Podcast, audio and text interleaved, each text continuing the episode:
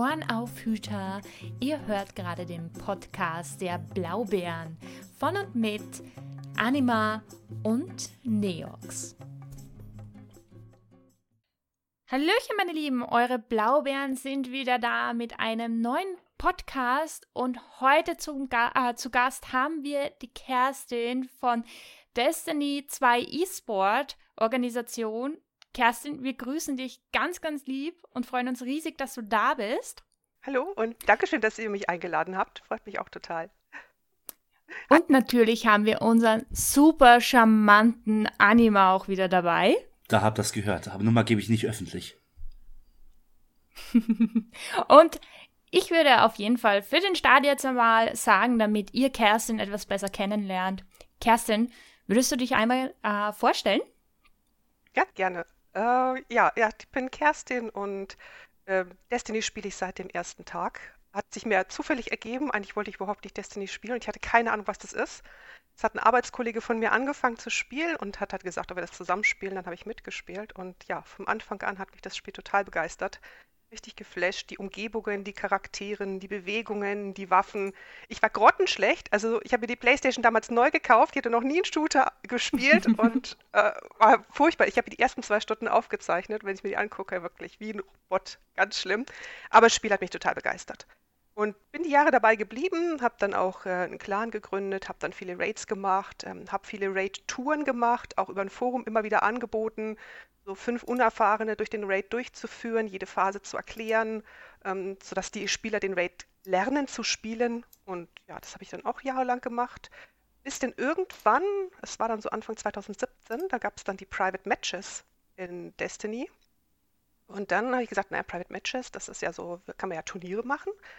Und habe dann geguckt und habe dann gefunden, dass in der ESL Turniere angeboten werden und hatte mich dort beworben und habe dann gesagt, ja, ich würde gerne die Turniere moderieren oder betreuen in der ESL und haben sie mich genommen und habe dann angefangen, die Turniere zu betreuen. Nicht nur Destiny, auch Rocket League, For Honor. Und dann ist mir halt aufgefallen, dass Destiny irgendwie anders funktioniert als alle anderen Spiele. Das liegt an der Community. Ich denke mal, es liegt daran, dass eben wie auch durch den Raid die Leute sich immer selber finden mussten und irgendwie selber organisieren müssen. Das ist so typisch Destiny.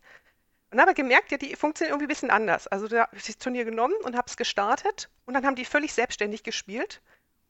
Und äh, ich kann mich eben daran erinnern, da gab es mal ein Match, das bereits schon in den äh, ersten Runden ein Problem gegeben ist. Und ich habe dann gesagt, okay, das müssen wir jetzt nochmal machen. Habe dann die anderen Teams kontaktiert. Und dann sagten die mir so, äh, geht schlecht, wir sind bereits schon im Finale. Und ich gesagt, wie könnt ihr im Finale sein? Ihr habt doch nicht mal die erste Runde gespielt. Das heißt, was die gemacht haben, ist, die haben immer die nachfolgenden Teams kontaktiert und gleich weitergespielt. Komplett das Turnier durch, ohne irgendwas zu brauchen von dem Turnier oder sonst was. Oh. Wie gesagt, okay, das ist erstaunlich, das habe ich nirgendwo gesehen äh, dann gab es einmal, war es über einen Bug nicht möglich, Leute über PlayStation einzuladen. Und das ist ja so typisch für so ein Turnier, dass man ein Team hat und man kontaktiert dann das gegnerische Team, lädt das Team ein und dann spielt man gegeneinander. Und es war mal einen Tag nicht möglich, dass man dieses, äh, dass man andere Spieler einlädt. Und habe ich gesagt, das Turnier können wir nicht spielen. Und alle so, doch, doch, doch, das schaffen wir, das schaffen wir, das Turnier können wir spielen. und es hat geklappt. Es hatte jeder irgendwen auf der Freundesliste und wenn die ihn nicht hatten, dann kannten sie jemanden, der ihn hatte und so haben wir das komplette Turnier durchgezogen, irgendjemanden einladen zu müssen. Dann habe ich gesagt, okay, die sind irgendwie besonders. Und es hat so richtig viel Spaß gemacht. Dass ich gesagt habe, ja, wenn äh, das so ein Interesse dran ist, mache ich das gerne weiter. Die ESL hat dann aufgehört, Turniere anzubieten. Das war mit Release von Destiny 2. Haben sie gar keine Turniere mehr angeboten. Und dann habe ich gesagt, ja, ist irgendwie schade.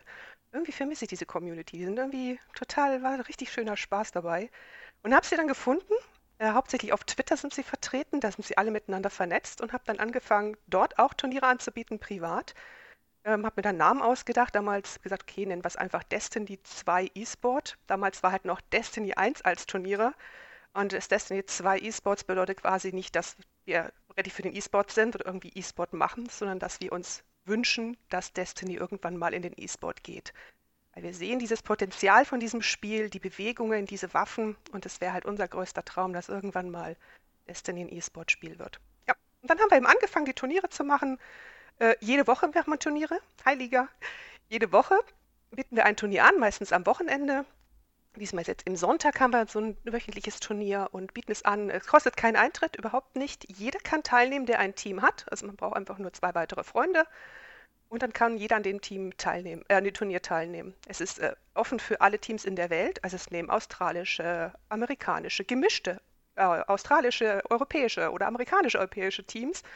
Völlig gemischt und dann spielen die Sonntagabends ein kostenloses Turnier einfach nur zur Unterhaltung, weil sie sagen, naja, Destiny sonst PvP ist ja nicht so viel Content außer Trials und spielen eben ja richtig anspruchsvoll, dass ihnen richtig Spaß macht als Unterhaltung und spielen um den Sieg und der Sieg ist dann eben ein Twitter-Post. Wir veröffentlichen, wer gewonnen hat und das finden die ganz klasse. Ich mache das nicht alleine. Ich habe von Anfang an, das, als ich privat gemacht habe, ähm, mit Sisik zusammen angefangen. Das ist ein Däne. Er hat damals schon sehr viel in der Community unterwegs gewesen, hat damals auch viel mit Swifty, das war ein, auch damals ein, jemand, der Turniere angeboten hat, die Turniere zusammen gemacht. Und ich hatte ihn gefragt, ob er Lust hat, dass wir das zusammen machen.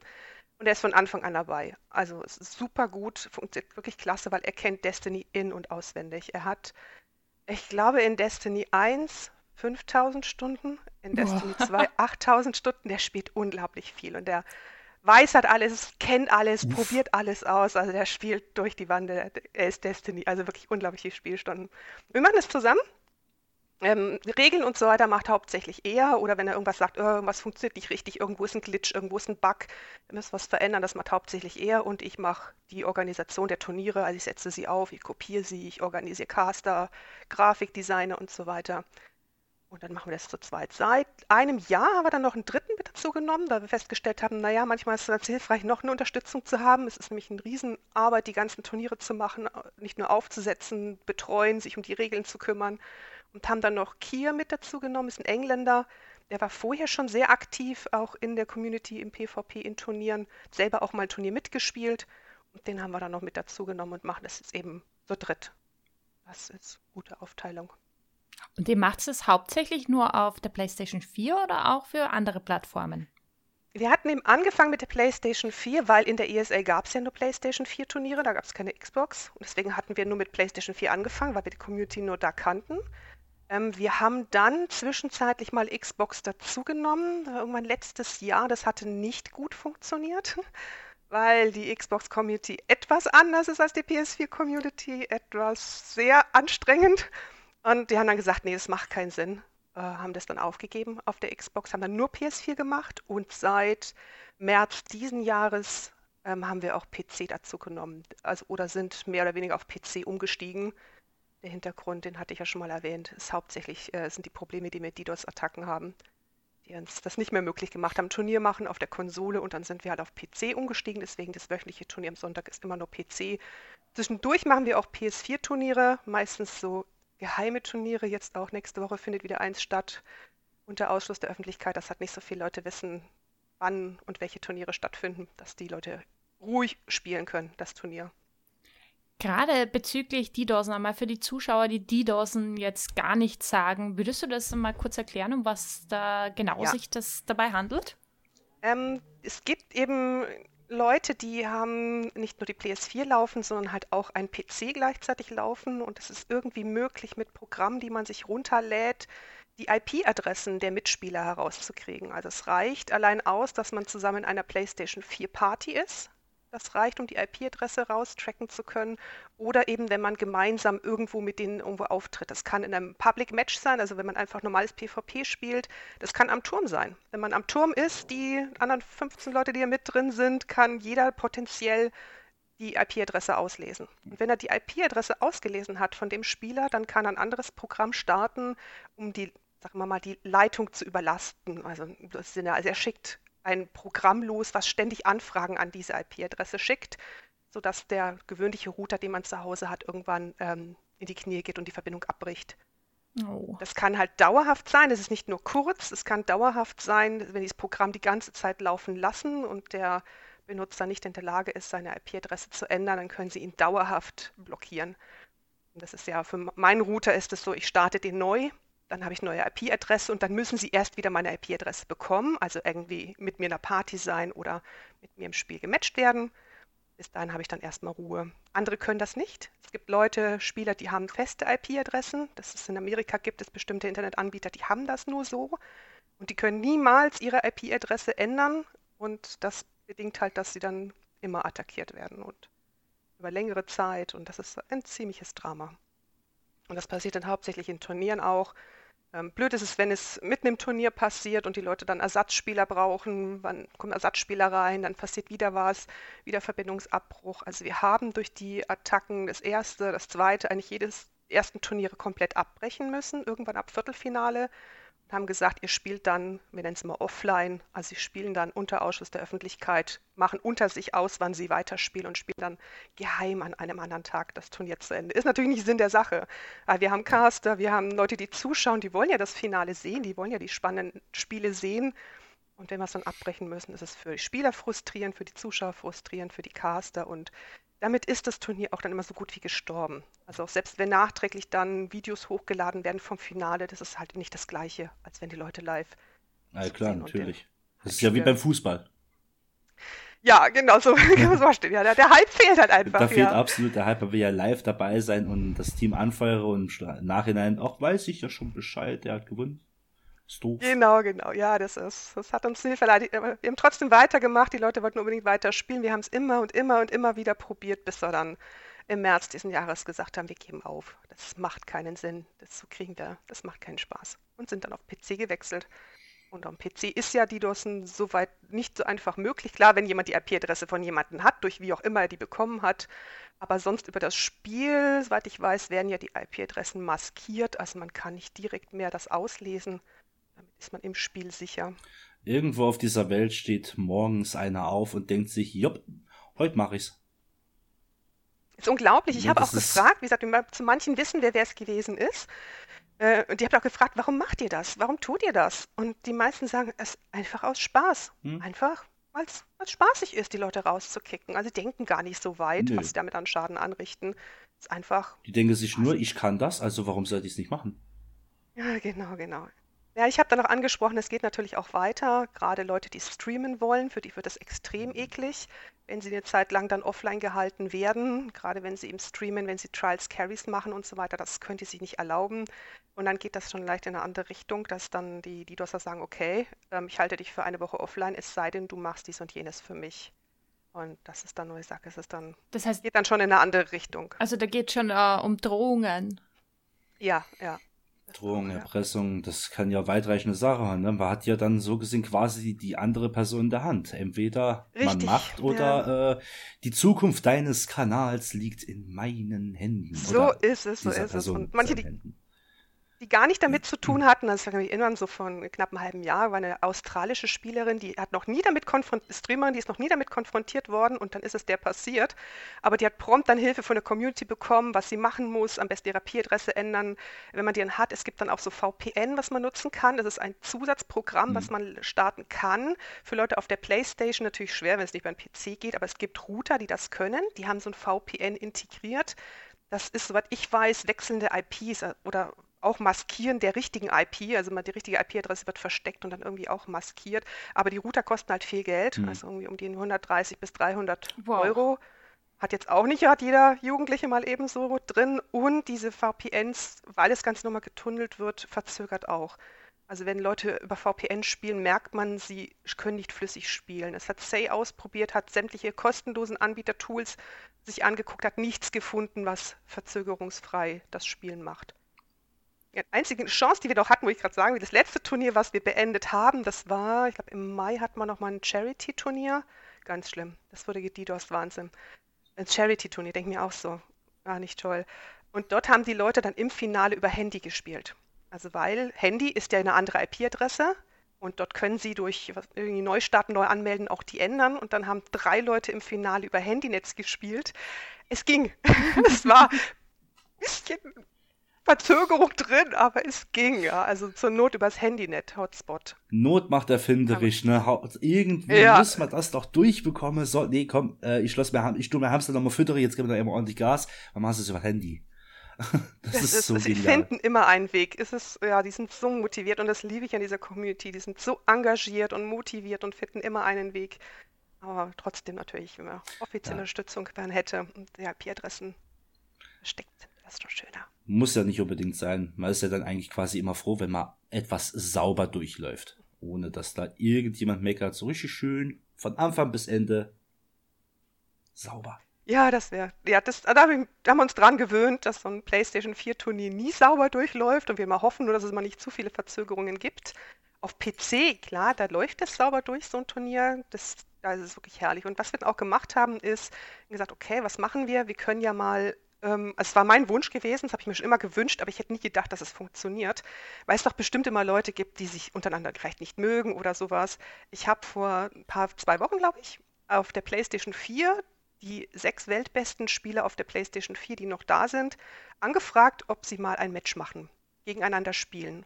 Und die haben alle Ja gesagt, haben alle voll Bock drauf gehabt und haben mal gesagt, okay, sechs Leute und haben die in zwei Teams aufgeteilt, sodass es möglichst gleich war. Es war dann leider doch nicht so gleich. Aber haben die dann zwei Teams aufgeteilt und gegeneinander spielen lassen. Es war so ein Showmatch. Ähm, Donnerstag am Abend kam richtig gut an. Den Leuten richtig Spaß gemacht und haben gesagt, das gleiche machen wir auf PC. Jetzt kennen wir PC noch nicht so die Leute. Also gerade die richtig guten Spieler, denen haben wir kaum Kontakt, die spielen die freien Turniere jetzt nicht so oft mit. Aber ich habe sie einfach gefragt über G1, über IM, über alle möglichen, die ich kenne und die haben alle Ja gesagt. Das war so super. Und dann haben wir letzte Woche, war das letzte Woche Mittwoch, auch so ein Match gemacht auf dem PC am Mittwochabend. Das war, war toll. Es war richtig schön zuzuschauen, auf höchstem Niveau Destiny gespielt zu sehen. Allen richtig Spaß gemacht und das ist, was uns motiviert. Wir sagen, dafür machen wir das, wenn wir solche tollen Matches sehen können. Also für die, die sich jetzt fragen, wer gehört denn zu den äh, sechs besten Spielern, der Animal war nicht dabei. Also ich wurde nicht angefragt, ich habe keine Mail bekommen, ich war da genau. außen vor. Ich war nur Platz sieben, hat nicht gereicht. ja, man kann auf, Des wenn man Destiny 2 Esports in Twitter sucht, findet man all unsere Posts. Auch auf Facebook haben wir einen Kanal, wo ich das auch gepostet habe. Ja, die sechs besten Spieler. Ähm, zwei konnten leider nicht, die waren leider verhindert. Wir hätten gerne ähm, Onyx noch dabei gehabt und Red, Red Flash von IM. Teilgenommen haben dann ähm, Pandu, Walla, Boy, Sayaru, Mr. Leg und Shai von Divine. Äh, von Kana, Entschuldigung, von Kana, nicht von Divine. Mr. Leg war von äh, Divine. Also wirklich, wirklich Top-Spieler. Und es war auch super ausgeglichen, also eben wirklich die Teams so balanciert. Was ganz interessant war, war, ähm, Walla für die ist es recht früher Morgen. Das ist mal schwierig, so Amerikaner und Europäer zu synchronisieren unter der Woche. Mhm. Also für den war es irgendwie früher Morgen, er steht gerade auf, sein PC geht nicht. Und wir so, oh nein, das geht gar nicht. Und dann PC ging, kommt rein, er war null aufgewärmt mit seinem Team und die wurden gnadenlos überrannt. Mhm. Also obwohl die anderen beiden aufgewärmt waren, dadurch, dass Waller nicht aufgewärmt war, es ging ich wollte es nicht sagen, ich glaube 50 zu 20 aus. Das Bett wurde dann mal rausgeschnitten. Und ab dem zweiten dann war es super spannend. Also das letzte Match, hatte ich schon erzählt, ist 49-50 ausgegangen und es war um eine Haaresbreite nur. Ganz, ganz knapp, ganz großes Kino. Und was ich dabei klasse fand, ähm, Pandu hatte in seinem Stream ungefähr 1000 Zuschauer gehabt. Normalerweise geht es ab in dem Stream. Da schreiben die Leute und schreiben und schreiben. Während des gesamten Matches, und es ging doch eine Stunde, wurde kaum was geschrieben. Also für mich, wie ich auch, wir waren einfach nur begeistert. Die Leute haben zugeguckt, die haben einfach nur, wow, war ein richtig tolles Match. Sowas sieht man sonst nicht, weil sonst spielen sie vielleicht mal Trials oder so. Aber so richtig die weltbesten Spieler gegeneinander spielen zu sehen, es war bombastisch schnell, super spannend und wirklich auf absolut hohem Niveau. Richtig toll. Also ich bin wirklich begeistert. das war so mein Highlight. Aber ihr habt ja auch, äh, soweit ich das mitgekriegt habe, auch dem guten Ilias bei seinem Match geholfen, also die Vorbereitungen ja für den CC Cup, oder? Ja, also das ist von Anfang an, wir wollen immer motivieren, dass andere Leute auch Turniere anbieten. Wir machen das halt jetzt schon seit langer Zeit, also haben vielleicht ein bisschen, haben da Erfahrung, können die gerne weitergeben. Auch sonst, wer Turniere anbietet, ich gucke mal so auf Battlefy, wer was anbietet und wir bieten immer die Hilfe und Unterstützung an. Und das hatte ich eben bei Elias auch gesehen, hat mich mal darauf aufmerksam gemacht, dass Turniers oder selber hat es, glaube ich, gepostet auf Twitter, dann hatte ich das gesehen und habe dann gleich meine Hilfe angeboten und er hat sie angenommen und ist wirklich, es ist ein, viel Arbeit, das vorzubereiten. Er hat dann die ganze mit den Spielern gemacht, die Spieler auszusuchen und ich habe das Turnier aufgesetzt. Lootcamp hat die Regeln beigesteuert. Und ich habe dann das Turnier eben durchgeführt, abgewickelt, immer wieder gesagt, ja, wann sind die Teams fertig, wann kommen die nächsten dran. Das dort gut funktioniert. Also wir unterstützen viele andere Turniere auch, wenn jemand Lust hat, ein Turnier zu machen, immer gerne dabei. Und ja, unterstützen es gerne. War ein tolles Turnier. Also wer, wer noch daran erinnern kann, das war halt ein Draft-Turnier. Die sind etwas kritisch, weil Draft bedeutet, dass ähm, es Team-Captains gibt und denen werden Spieler zugewiesen. Also es bilden sich keine festen Teams. Unsere normalen Turniere, die wir haben, sind immer feste Teams, die sich anmelden. Und dort ist eben so, die wurden zugewiesen. Und normalerweise kenne ich das so, wir haben so Turniere schon ein paar Mal gemacht. Sobald die Leute wissen, in welchem Team sie spielen, mussten sie auf einmal weg, mussten der Mama helfen, Geschirrspüler ausräumen, den Goldfisch spazieren gehen, was auch immer und war dann nicht mehr da. Oh Gott. Weil das ist in, immer Chaos, dann du musst Ersatzspieler oder Teams auseinanderreißen, wieder anders zusammensetzen. Also wir hatten das, und nicht wir, sondern die, die Two Turnies hat es gemacht vor x Monaten. Sie hatten fast drei Stunden gebraucht, bis sie halbwegs mal Teams zusammen hatten, die das Turnier gespielt haben. Deswegen war ich total überrascht, dass das bei dem Turnier hier, bei dem Contest Creators Cup so super funktioniert hat. Alle Spieler waren da. Bei 16 Teams sind das ein Haufen Spieler und alle waren sie da und haben gespielt. Das war wirklich eine schöne Erleichterung, weil hätten wir dann zu Beginn des Turnieres noch erstmal die Spieler wieder alle ummatchen müssen, weil der eine kann nicht und der andere ist nicht da, das wäre richtig Arbeit gewesen. Das hat es super geklappt. Ah ja, dann hoffe ich mal, also da, da sind sie wahrscheinlich schon vorher mit dem Goldfisch, Goldfisch spaziergegangen. Der ältere Mama und Papa haben sie gesagt, Gott, stress mich nicht, ich suche dein Altersheim aus. äh, dann war dann ganz schnell Ruhe für das diese toll. Zeit. Morgen könnt ihr wieder stressen. Richtig toll geklappt. Ich glaube, ich glaube auch, dass viele äh, einfach auch von also von den, von den Creatern sich auch die Leute mit angemeldet haben und natürlich hier deswegen hast du da eher Leute dabei gehabt, die was da pflichtbewusster an diese Sache herangehen und sagen, mhm. ja, da bin ich da, dass ich ihn dann, wenn ich in das Team komme, auch unterstützen kann. Ich fand es auch äh, sehr spannend, dass das so ausgeglichen war und ich war wirklich mhm. einer der schlechtesten und habe trotzdem ein super starkes Team bekommen. Also die haben mich so gut ausgleichen können.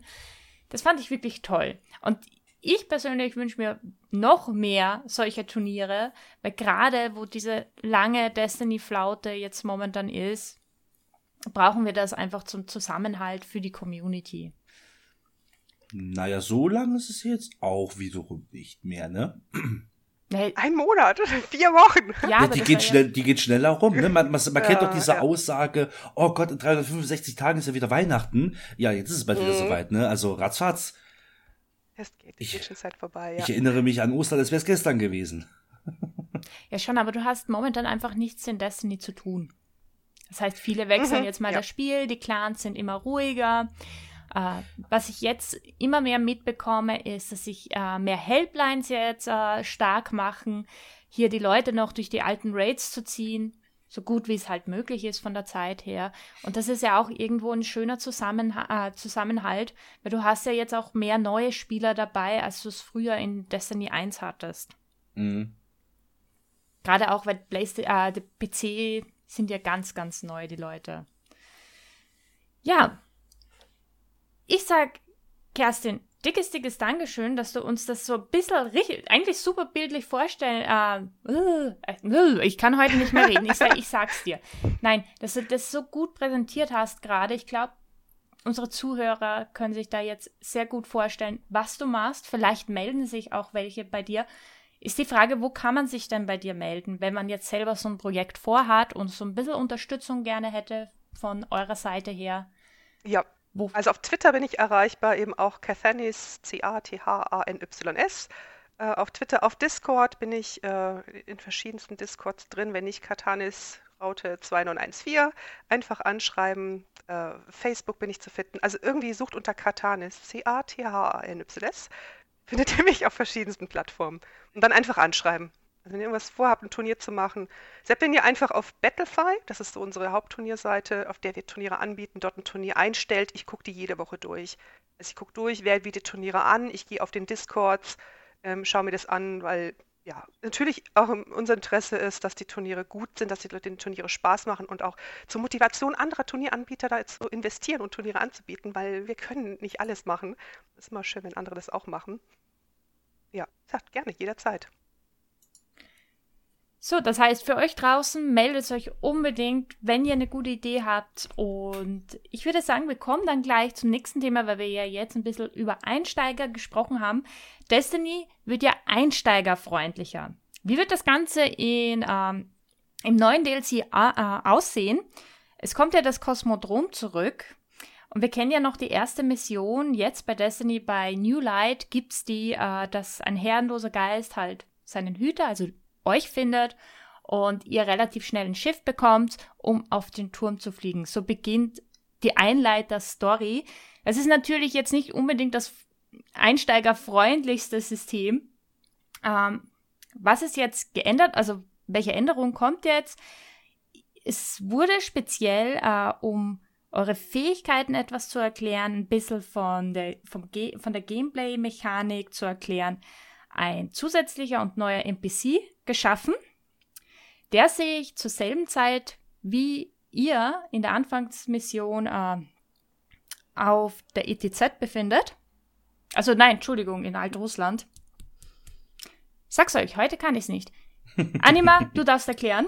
Ich bin, ich bin heute wirklich nicht fähig dazu. Ja, jetzt, jetzt, jetzt überrumpelst du mich hier, ne? Also, nein, nein, äh, es wird jetzt der NPC erschaffen, der wird da mit euch im Kosmodrom herumgurken und euch so gesehen äh, das Spiel und die Spielweise näher bringen. Falls ihr da die Schusstaste suchen sollt, er erklärt's euch. Ich bin auch sehr gespannt, wie das Ganze aussehen wird. Denn äh, das fand ich in D2 war ein ganz großes Problem. Ähm, nämlich für, für manche Einsteiger, wo drücke ich jetzt, dass ich eine Granate werfen kann? Habe ich überhaupt Granaten? Und äh, was, kann, äh, was kann diese und diese Waffe? Du wirst eigentlich zu Anfang, bekommst du irgendeine Waffe in die Hand gedrückt, damit schießt du einfach. Und ich glaube, eine zweite hast du auch noch, eine schwere hast du nur nicht in der Anfangsstory, oder? Verbessert es mich, wenn ich, wenn ich da falsch liege? Äh, das bekommst du, glaube ich, nach und nach. Ich weiß es auch nicht mehr so ganz genau. Aber ich kann mal also so diese, diese, diese Hardcore-Spiele, ich kann mir das schon so bildlich vorstellen, ne? Äh, hast du eine Sekundärwaffe? Sowas gibt's? Ja. Ich habe äh, äh, sogar eine schwere. Ich habe alle Bosse im Raid nur mit Primary gelegt. Also der Oberhüter schlechthin, nur Primary, total vergessen, dass es Secondary und schwerer hat. Sich dann durch die komplette Kampagne geprügelt. Äh, gut, so kriegt man es dann äh, nach und nach halt eben ein bisschen näher gelegt, wie es halt eben eigentlich auch schon zu Destiny 1 Zeiten war. Da war es ja auch ein bisschen naheliegender, wo du so ein bisschen erklärt bekommen hast, ah, so, da, okay, passt. Aber es ist nie jemand neben dir gestanden und hat gesagt, hey, Hüter, wirf jetzt eine Granate und dann blinkt der am Bildschirm, so wirfst du eine Granate. Und dann wirfst du die. Weißt du, so, nee. so, das ist viel einsteigerfreundlicher, finde ich, weil damit setzt du dich auch mehr auseinander. Äh, Gerade meine zusätzliche Fähigkeit hat auch super lang gebraucht, bis ich draufgekommen bin, hey, da unten ist noch so ein Zeichen, das kann ich verwenden. Äh, was macht das eigentlich?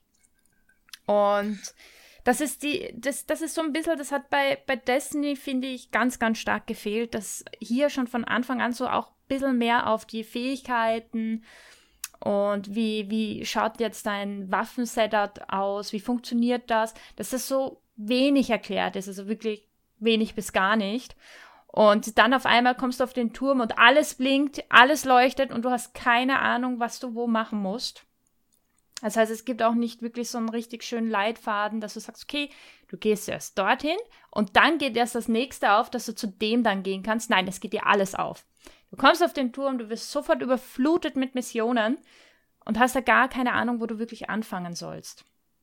Und das wollen sie halt äh, im nächsten DLC verbessern. Das heißt, man wird zu Beginn nicht auf den Turm fliegen, sondern man bleibt auf der Erde, wird sich mit dem NPC äh, Show Hen wird er heißen. Äh, der ist dort selber mit seinem Einsatztrupp unterwegs. Auf den werden wir treffen, also nicht auf Alduin. Und äh, mit dem werden wir sozusagen die ganzen grundlegenden Systeme und halt das Gameplay-Mechanik durchgehen, werden mit ihm zusammen ein paar Missionen machen und halt die grundlegenden Aspekte im Spiel lernen. Ja, was sagt also, ihr? Also, Entschuldigung. Also ich muss ja sagen, Aldrin hätte ich ja doch schon so ein bisschen gefeiert. Aber der wird dir nichts erklären. Also, also tatsächlich so Aldrin, also, also als Einsteiger so nasal, dieses abgehobene, drücke die G-Taste und du wirfst deine Granate. Danach kannst du deine Ulti mit Q zünden am besten nur noch so auf PS4 oder Xbox, ne, drücke die unteren Schultertasten einmal tief durch und du startest deine Ulti und du fegst durch Vorsicht, die Gegend. ist warm und Also das wäre so richtig, also Ultra Move wäre ja schon irgendwie richtig geil. Ich bin ehrlich, Na, ich würde feiern. Ich, ich würde das Spiel extra neu starten, nur für Altrin. Aber die Anfangsmission können nicht nur neue Spieler spielen, sondern auch alte, also alte Veteranen unter uns Die können diese Mission natürlich auch starten, sich das einmal selber angucken, wie das Ganze aufgebaut ist. Ich bin da sehr gespannt, wie es ankommen wird, ob es wirklich äh, für manchen Leuten, äh, die was ja auch alleine oft, äh, oft starten und halt vielleicht nicht gerade einen Mithüter haben, der sie an der Hand hält, ähm, da große Hilfe sein kann. Bin da wirklich wirklich gespannt und hoffe auf die Zukunft halt auf mehr neue Destiny-Spieler, die lange hängen bleiben an den Spielen. Es ist eher ein großartiges Spiel. Ähm, erzählt mal eure Anfänge bei Destiny. Was war für euch äh, etwas, was ihr im Spiel super spät erfahren habt oder euch total verwirrt hat? Was war für euch für den Anfang? Also erzählt einfach mal, wie euer Anfang bei Destiny war. Erste Mission und das Kennenlernen vom Turm. Und am besten, wo ihr angefangen habt. Ich würde sagen, Ladies first, die Kerstin darf anfangen. Ja. Ja. ja. also ich kann mich genau erinnern, die erste Mission, die konnte man ja nur alleine spielen. Also ich habe ja mit meinem Kollegen angefangen, aber dann äh, war es ja nur alleine spielbar, die erste Mission. Ich habe eine halbe Stunde gebraucht, um zum Turm zu kommen. Und ich kann mich noch genau daran erinnern, ja, erst erwacht man ja so und dann geht man dann dieses Gebäude rein. Und dann weiß ich noch, da kamen schon die ersten Gegner. Und ich so, ähm, ich habe keine Ahnung. Ich habe noch niemals irgendein Spiel gespielt. Äh, ich habe einfach irgendwelche blinden Tasten gedrückt und irgendwie waren die Viecher dann tot, bevor ich tot war. und danach kam die Erklärung. Danach läuft man ein paar Schritte weiter, dann wurde die Sequenz ausgelöst, wie man eben schießt und Nahkampf benutzt. Und dann kam ja die erste Waffe. Die erste Waffe war in der ersten Kiste drin. Und ich glaube, je nach Charakter kam eine andere Waffe raus. Je nachdem, ich glaube, die Kostov war die erste. Ja, die war prinzipiell Standard, die Kostov. Ich glaube, die die erste. Und dann war die zweite, glaube ich, entweder ein Scharfschützengewehr oder eine Shotgun oder was. Mhm. Genau, dann hat man die ersten Waffen bekommen. Also das fand ich eben gut. Ich habe das so genossen. Ich habe mich dort umgeguckt, in dem Gebäude drin. Also ich muss wirklich sagen, wenn man es genau hinschaut, ich meine, die ganzen Levels, wie die designt sind, so liebevolle Details hier und da was, diese Stimmung, diese Lichteffekte. Also ich habe eine halbe Stunde gebraucht, bis ich am Turm war, einfach weil ich so begeistert war mir das anzuschauen. Aber man wurde doch recht gut reingeführt. Also wenn ich jetzt nicht die Einführung gehabt hätte, wäre es schon schwerer gewesen. Also ich glaube, es tut gut, wenn so ein, wieder so eine Einführungsmission kommt für neue Spieler. Darf, darf man dich fragen, ab wann du angefangen hast mit Destiny? Ab welchem DLC oder ganz am Anfang? Ich? Ja. Von Anfang an, vom allerersten Tag. Also den ersten Tag, wo das Street rausgekommen ist, haben wir angefangen zu spielen. Und bei dir, Anima? Also ich persönlich habe angefangen, Destiny zu spielen. Da ist gerade das DLC ähm, Dunkelheit lauert released worden. Und das, was für mich am verwirrendsten war, ich habe alles gespielt. Ich habe lange alles gespielt, ne? bis dann irgendjemand mal gesagt hat, äh, warst du schon mal in einem Raid? Was ist denn ein Raid? Äh, also ich habe, äh, weil es ja quasi viel selbst erklärt war, war halt eben auch auf dem Einsatztrupp unterwegs gewesen und allem drum und dran, aber nie Raid gespielt. In den Raid bin ich dann tatsächlich auch erst ein halbes Jahr später reingegangen. Also recht, re wirklich sehr, sehr spät. Was ist dann ein Raid? Ey, hast du nie Raid gespielt? Nein. Das war das Verwirrendste für mich überhaupt, dass es dann noch was Höheres gibt als die Dämmerung. Ich war da überfordert. Ich war da platt. Und der Raid ist klasse. Also gerade gläserne Kammer, auch von der Stimmung her, wie es gemacht ist, die unterschiedlichen Phasen, hat mich völlig begeistert. Also wir sind jede Woche dann in Raid gegangen, um den Loot zu kriegen, haben dann auch versucht, ein Team zu finden, was konstant zusammenbleibt. Das war schon Spaß. Wir hatten unglaublich viel Spaß. Also ich weiß nicht, wer von euch kennt. Ich will jetzt nicht viel spoilern, ja. Wir sind gläserne Kammer, ganz toller Raid. Und da gibt es eben so verschiedenste Phasen, so eben Aktionsphasen, wo man was machen muss, äh, Phasen, wo man nur hüpfen muss. Und es gibt halt Phasen, wo man ja, mehr so durchschleichen muss. Ganz toll. Und die haben dort Zeit drin verbracht, weil immer irgendeiner gemeint hatte, jetzt muss er mal eine Rakete losfeuern oder sowas. und mein Ziel ist dort durchzuschleichen. Ja, also ganz, ganz toller Raid, richtig Spaß gemacht. Ich habe mir mal überlegt, was ist so der Unterschied, weshalb hat Gläserne Kammer so viel mehr Spaß gemacht als alle anderen Raids, die jetzt danach gekommen sind. Also, oder viele, die nachgekommen sind. Und zwar ist bei Gläserne Kammer so, es geht sofort los jede Phase, es ist nicht ein Vorgeplänkel, sondern gut bei Arten zum Schluss gehen die äh, hoch und runter, das ist einmal die Animation, aber es geht sofort los. Mhm. Wenn ich so an die jetzigen Raids mich erinnere, es gibt irgendwie immer eine Vorgeplänkelphase, immer so eine Loot, so eine, eine Munitionsfarmphase oder sowas, immer so, oder erstmal irgendwas machen musst bis es dann mal richtig losgeht. Und dann war es bei uns so in den aktuelleren Raids, ja, wenn es dann mal richtig losgeht und die spannende Phase kommt, hat keiner mehr Blödsinn gemacht, weil keiner mehr diese blöde Phase vorher nochmal spielen wollte. es hat dann Gläserne Kammer, ja, ging es sofort zur Sache. Und Gläserne Kammer, ohne dass ich das spoilern will, ähm, ist es nicht so wie in anderen Raids möglich, dass man einfach sich zurücklehnt und andere Leute übernehmen was. Das war ja bei vielen nachfolgenden Raids dann so, dass er eingegeben hat, der dann die Hauptaufgabe gemacht hat und alle anderen haben nur, ja, nebenbei ein bisschen mitgeschossen.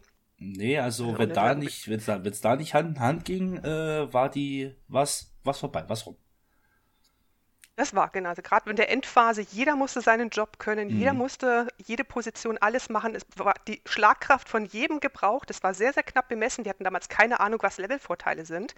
Der Raid war damals Endphase Level 26 und wir sind rein mit 24, 25. Wir wussten nicht, warum wir das nicht schaffen. Wir so, im Prinzip haben wir es drauf, aber wir haben den Schaden nicht hinbekommen. Mhm. Bis wir dann irgendwann ne, in der Woche dann hochgelevelt haben und dann die meisten 26 waren, auf einmal ging es wie Butter. Jo. Dann haben wir festgestellt, ah, da gibt es sowas wie einen Levelvorteil, der sonst in den Story-Missionen, man merkt den schon, aber jetzt nicht so ausschlagkräftig ist. Also es war schon dein Lieblings-Raid-Anima, den du bisher gespielt hast? Äh, bam, bam, bam, bam. Darf ich zwei nennen? Oder nur ja, einen? klar. Okay, äh, zwei war dann einmal Urix und jetzt hier ähm, der Raid, nennen wir's, äh, letzter Wunsch. Ja. Ja, meiner ist auch dann, also nächstes Stargazer Kammer, weil es der erste war, ähm, war dann Oryx und zwar aus dem Grunde, weil die Endphase, als man die noch gespielt hat und noch unterlevelt war, auch so knapp war, mhm. dass wir uns wirklich im Team dermaßen koordinieren und anstrengen mussten. Das musste jeder Schuss sitzen. Es mussten Granaten dazu fliegen, sonst reichte der Schaden nicht aus. Und wir haben geübt, geübt, geübt, hingeübt, bis es geklappt hat. Das war, fand ich, der schwerste. Artion fand ich äh, tatsächlich nicht schlecht. Er gehört aber leider Gottes aus einem Grund nicht zu meinem Lieblingsraid, weil äh, er für mich auf Dauer, also kam immer auf den Einsatztrupp, er war mir da auf Dauer einfach viel zu anstrengend. Also man hat mir quasi den Raid madig gemacht, weil es äh, aus diversen Gründen einfach nicht flüssig lief, ne? Sei es halt eben im äh, Hamsterspaziere gehen oder äh, diverse Beleidigungen, warum kannst du das nicht? Und dann hat man einmal oh. verkackt gehabt und dann so und so und so und so. In einer gewissen Zeit hatte ich dann halt eben auch mein äh, festes Raid-Team gehabt und da ja. äh, ging es dann halt eben richtig locker flockig. Artion wunderbar, top, aber war dann quasi nur noch so eine Nebenhersache. Ich habe ja Artion nicht äh, äh, so gefühlt wie die Neueinsteiger, die danach direkt äh, neu in den Artium Raid mit rein sind. Ich bin ein bisschen später äh, reingekommen, war halt eben auch dementsprechend ein bisschen stärker gewesen wie dem Power Level. Also da einiges an Informationen. Ich musste mich da nicht erst neu äh, reinschnuppern, auch wenn ich erst sehr spät von den Raids erfahren habe. Aber äh, auch schon vom Feeling her war, hat mir Oryx eigentlich am allerbesten gefallen gehabt mit mhm. dem Last Wish Raid auch. Zudem. Ja, und sie hat jedes Mal, wie ich sage, Bungie hat jedes Mal dazugelernt, hat immer wieder Sachen ausprobiert und gerade bei Oryx, weil ich mich daran erinnern kann, war das der Unterschied zwischen Normal-Mode und Hard-Mode so. Wenn ich mich erinnere richtig, war Hard-Mode 33er Level. Ich bin mir nicht ganz absolut sicher, aber auf jeden Fall war das das Problem, dass man dieses hohe Level nur erreichen konnte mit Rüstungen, die man im Hard-Mode bekommen hat. Und somit musstest du, um den Hardmode spielen zu können, den Hardmode gespielt haben. Und das machte ein bisschen schwierig für Facebook-Gruppen, für Random-Gruppen, weil die natürlich gesagt haben, nö, wir nehmen keine Leute mit, die nicht schon Equipment aus dem Hardmode haben, um den Hardmode zu spielen. Hm. Das war, ja, war ein Hindernisgrund, aber da hat Bungie daraus gelernt und das nie, nie wieder gemacht. Mhm. Und wir haben zu der damaligen Zeit gab es diese Challenges. Das heißt, jede Woche war ein Boss im ja. Raid mit so einer Challenge versehen. Und wenn man die geschafft hat, hat man garantiert einen Hardmode-Loot bekommen. Und da haben wir dann auch die Leute durchgezogen, einfach mit dem Hintergedanken, dass sie einfach dieses Equipment bekommen, um den Hardmode spielen zu können mit Random-Gruppen. Wie gesagt, die sagt, egal was Bungie macht, sie machen es immer, sie lernen immer draus und machen es immer besser. Deswegen bin ich total optimistisch, dass das sie jetzt bringen im nächsten DLC richtig Spaß machen würde. Auch für die Terranen, die es vielleicht schon kennen, aber ich glaube, es wird richtig, richtig spaßig. Ich freue mich auf jeden Fall drauf. Ich hoffe, dass halt dieses Hard-Mode auch wirklich wieder zurückkommt, weil das habe ich ein bisschen vermisst. Bei Last Wish hätte ich es mir wahnsinnig gewünscht, weil das war ein toller Raid. Ich glaube, so ein Hard-Mode-Level mit einer extra Rüstung und dass der Loot nochmal etwas höher ist. Ich fand dieses System früher bei Oryx weitaus besser als wie jetzt. Weil ich finde, äh, wenn du schon eine hohe Aktivität spielst, dann musst du da auch äh, ein bisschen kämpfen dafür und es wird dir nicht hinterhergeworfen. Deswegen fand ich auch, dass jetzt beispielsweise mit diesem Wiederbeleben, was wir ja im Raid haben, mit den Tokens, hast es ja bei Hardmode auch nicht gehabt. Wer tot war, war tot. Den konnte man nicht mehr zurückholen. Äh, aber dafür ist dir keine Zeit gelaufen, wo du fertig werden musst. Das finde ich halt ein bisschen schade. Das hätte ich gerne von D1 wieder. Ich kann aber mit dem System eigentlich auch relativ gut leben. zu meinen Anfängen, bin erst mit Oryx reingestiegen und äh, ich bin bei der ersten Kiste vorbeigelaufen. Ich wusste gar nicht, dass dort eine Kiste steht. Da bin ich einfach weitergelaufen. ich bin mit meiner ersten Waffe einfach durch und ich bin von Anfang an so ein unheimlich, unheimlich schrecklich, äh, wie sagt man, nicht schrecklicher Typ wahrscheinlich auch, aber äh, ich lasse mich urleicht erschrecken. Und ihr kennt es sicher, wenn ihr da bei Altrussland in das Gebäude reingeht und dann kommt ihr bei diesem schwarzen kleinen mhm. Loch da und auf einmal spindelt sich da was so hoch. Ich habe gesagt, oh Gott, ich weiß nicht, wie lange ich das Spiel spielen werde, weil ich sowas absolut nicht, äh, nicht mag. Und dann bin ich auf den Turm gekommen und natürlich ist mir alles aufgeblinkt, was hätte aufblinken können, von Grote angefangen zu Oryx. Schlussendlich hat das Ganze dann so geändert, dass ich zuerst Oryx getötet habe, bevor ich Grote getötet habe und dann später habe ich erfahren, okay, was, wie Anima, was ist ein Raid? Da können nur sechs, da, ich kann alleine rein, aber da stehen sechs Leute. Warum kommen da keine sechs Leute äh, mit mir rein? Da habe ich die Spielersuche auch nicht wirklich verstanden. Und das war dann so meine Anfänge. Aber das hat mich dann einfach dran gehalten, weil da fand ich auch in D1, die Strikes waren großartig. Du hast so ein tolles Feeling gehabt. Es hat richtig Spaß gemacht, die leer zu looten. Und wir hatten auch äh, den unsterblichen Geist, glaube ich. Äh, diesen, diesen einen Wächst, der was in der Mitte ist und der was dann zum Leuchten anfängt und du musst dich dann hinter äh, irgendwelchen Feldern verstecken, also hinter Mauern, damit mhm. er dich nicht tötet ich habe zwei Stunden für den Boss gebraucht. Wir haben jedes Mal einen neuen reingekriegt und keine Ahnung, was wir aufgeführt haben. Es hat ganze zwei Stunden gedauert. Es hat aber so Spaß gemacht, weil am Schluss, wie er dann gelegen ist, ich habe mich einfach mega gefreut. Ich war weitaus unterlevelt, weil gerade DLC war neu. Ich habe mich getraut, in etwas zu Schweres reinzugehen. Und ja, das waren so ein bisschen meine Anfänge. Äh, ich habe auch lange gebraucht, Granaten einzusetzen weil ich nicht wusste, dass ich die einsetzen kann. Das ist mir so schlecht. Ich, ich, hatte das Gefühl, das ist so schlecht angezeigt worden. Und dadurch, dass es war auch mein erster Shooter, vielleicht lag es auch daran, dass ich das äh, mir ein bisschen besser erklärt oder mindestens, dass jemand mit dir mitgeht und dir sagt, hey, wirf jetzt mal eine Granate, um die Gegner dort zu töten. Und dass du auch Zeit hast, das mal anwenden zu können. Das ist halt. Hm bin ich lange Zeit halt, oh, nein, habe ich lange Zeit keine Granaten verwendet einfach, weil ich nicht wusste, dass es welche gibt. Und da kommen wir natürlich. Das war bei uns. Ja, zuerst. Es war bei uns auch ähnlich. Wir haben, ich habe auch ewig lang keine Granaten geschmissen, bis irgendwer sagte, wie, wie sinnvoll die Granaten sind. Damals wurden die einfach unterbewertet, wie wichtig dort die Granaten sind und wie nützlich sie sind. Und wir hatten bei uns im Raid, ich weiß noch, bei Artion immer, haben wir uns immer synchronisiert und haben dann immer ein bestimmtes Wort gesagt, und dann hat jeder eine Granate geschmissen. Das, das ist leider nicht jugendfrei, deswegen sage ich es nicht. ah, ja, okay. Aber es hat uns echt trainiert und das, wenn man das ständig macht und ständig übt, dann, dann gewöhnt man sich auch dran. Aber wir haben echt, glaube ich, die ersten Wochen auch ohne Granaten gespielt, ja. Und das sehe ich auch jetzt immer noch äh, irgendwo in Inhalten, dass die Leute, was sie mit ihrer Super rausgehen und die gar nicht verwenden oder eben viel zu wenig Granaten schmeißen, weil es macht das Leben so viel einfacher, gerade Strikes so viel schneller, wenn man da seine Fähigkeiten einsetzt. Nicht, dass ich keine Geduld hätte, aber irgendwie manchmal so, es ist schade, dass man nicht drauf gebracht wird, dass man die Fähigkeiten benutzt, ja. Und da muss ich wirklich tatsächlich sagen, ne, da, da, da kommen wir wieder zu diesem Gespräch, weil ich vorhin so gesagt habe, ne, mit Waffen durch alles geprügelt, nie eine Fähigkeit gezündet oder verwendet, ne, und dann, ich habe eine Super, ich bin sogar noch stärker, och, und ich weiß mir immer die Zen am Krota aus. Sowas da. Das, das macht ja so Spaß. so Spaß. Da mit den exotischen Sachen macht es ja so riesen Spaß, dann die Super einzusetzen, ja. die ersten Fähigkeiten. Ja. Das stimmt. Aber gerade. Ach, da war ich oh, so begeistert. Ich glaube, Hallo Neox. Hi, sorry, mein, mein Discord hat sich mal ganz kurz verabschiedet. Wie hieß um, ähm, denn diese Maske nochmal? Welche Maske Fähigkeit? meinst du denn? Ähm. Ja, da fragst du mich was. Da hatte ich zwei. Da gab es die, die, die Maske für den Arcus, äh, also für den Blade Dancer. Und auch die Arme dafür. Bei, wenn du gehauen wirst, wirst du unsichtbar. Ich habe die das, das, das war das mit dem Insekt drauf, ja. oder? Nee, nee, das mit dem Unsichtbar, das war so ein Blauer. Fass mich bloß nicht an, hießen die. Ja, genau, fass mich nicht an, richtig. Ich erinnere mich dann, in Krota-Phase haben die viele Leute benutzt, weil man da unten leicht durchkommt. Oh ja, ich habe das gefeiert.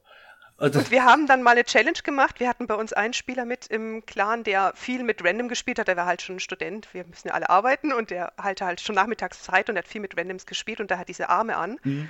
Und dann haben wir eine Challenge gemacht. Wir hatten bei uns auch einen Spieler, der super viel sehen konnte. Also der hat immer Alternativwege gefunden. Ui. Und der hat einen Weg gefunden, ich habe das auch selber nachgemacht, aufgezeichnet und auch auf Video, YouTube hochgeladen, wie man unten durch die erste Phase durchkommt, ohne auch nur einen einzigen Schuss abzugeben und auch nur einen einzigen Damage abzubekommen, ohne zu glitschen. Also wir haben, das war mein Anspruch in unserem Clan, wir haben nie irgendeine Phase geglitscht. Wir haben Krota immer, immer komplett normal gespielt. Ernsthaft, weil wir gesagt haben, dass wir spielen das Spiel um des Spieles wegen. Den Loot bekommen wir so und so. Ja. Weil wir eh jede Woche spielen. Aber wir haben das Spiel ja, weil es Spaß macht. Deswegen haben wir jede Phase normal gespielt, erstmal normal immer von Lampe zu Lampe. Und dann haben wir einen Weg gefunden, wie man da durch, sich durchschleichen kann. Das hat richtig Spaß gemacht. Und haben eine Challenge gemacht. Der eine, der eben mit den Armen durchgerannt ist und wir durchschleichen und mit Durchschleichen waren wir sogar schneller. Waren wir schneller oben als der, der von Lampe zu Lampe gerannt ist. den Armen. Und ich muss ja, tatsächlich... Was, krass, jetzt, ja? Wo du Exotics anspricht, es gab dann irgendwann diesen ähm, Ophidian-Helm vom Warlock, den gab es mal vom Xur. Mhm. Den hatte ich bis dahin nie gehabt, der ist ja göttlich. Oh. Der macht ja so richtig Laune. Granaten schmeißen, ne? super. Und dann haben wir auch einfach aus Bock hatten wir Hard Mode gestartet, unten Krota erste Phase, zu zweit. Nur zu zweit. und sind dort durch, einfach immer nur Granaten, super, Granaten, super. Haben uns immer halt gequatscht, ne, unterhalten und auf einmal waren wir oben, wir so, wir sind jetzt ernsthaft hier oben. Wie haben wir das hier hochgeschafft? Wir nur zu zweit und nur mit diesem Helm.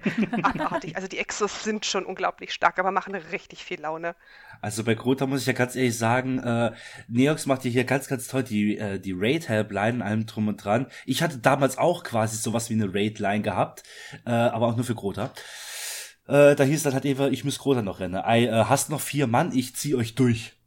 Ne, das äh, war ja dann ja, so, ja, so solo ja. immer so schön. Ich habe mich gefühlt, ne? Also ich, gut, ich war jung, ich war naiv, ich brauchte das Geld. Ähm, nein, das Geld habe ich natürlich dann nicht genommen.